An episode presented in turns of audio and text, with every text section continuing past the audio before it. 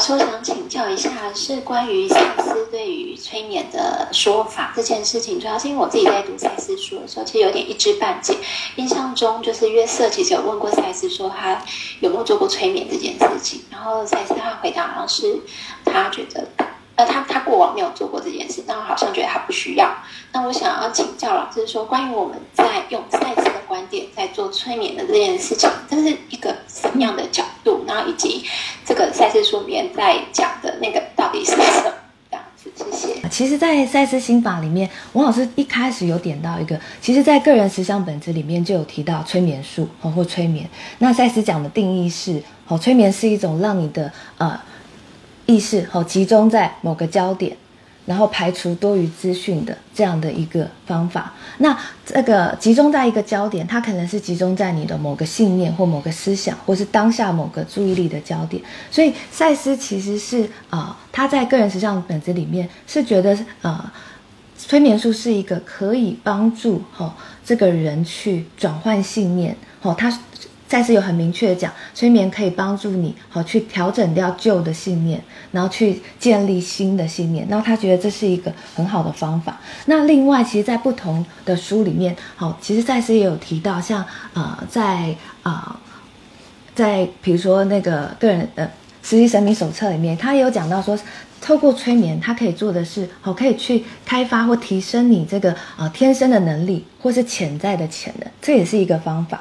那在比如说在早期课里面，赛斯提到的是，哦，他说什么呢？他说在那个催眠是一个可以让自我意识去熟悉全我能力的方法。什么意思呢？因为当当你变成全我的时候，你可以好跟你的。可能像你可以掌握更多来自于内内我的能力，哦，你可以有更多的直觉灵感，你可以打开你更多的内在感官。可是这个是一般，如果我们把我们的意识聚焦在自我的时候，这是没有办法做到的。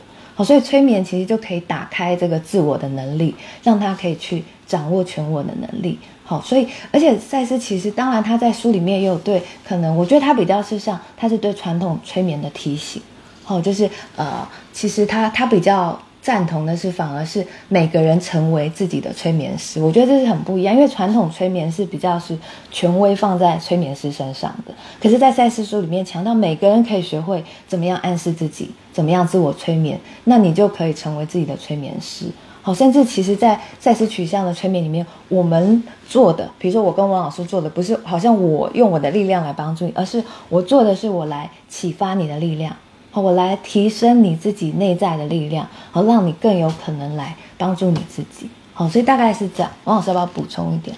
嗯、好，就是其实赛斯在很多的赛斯书里面，大概都提到催眠。好，然后呃，实习神明手册这整本书几乎就是一本催眠手册。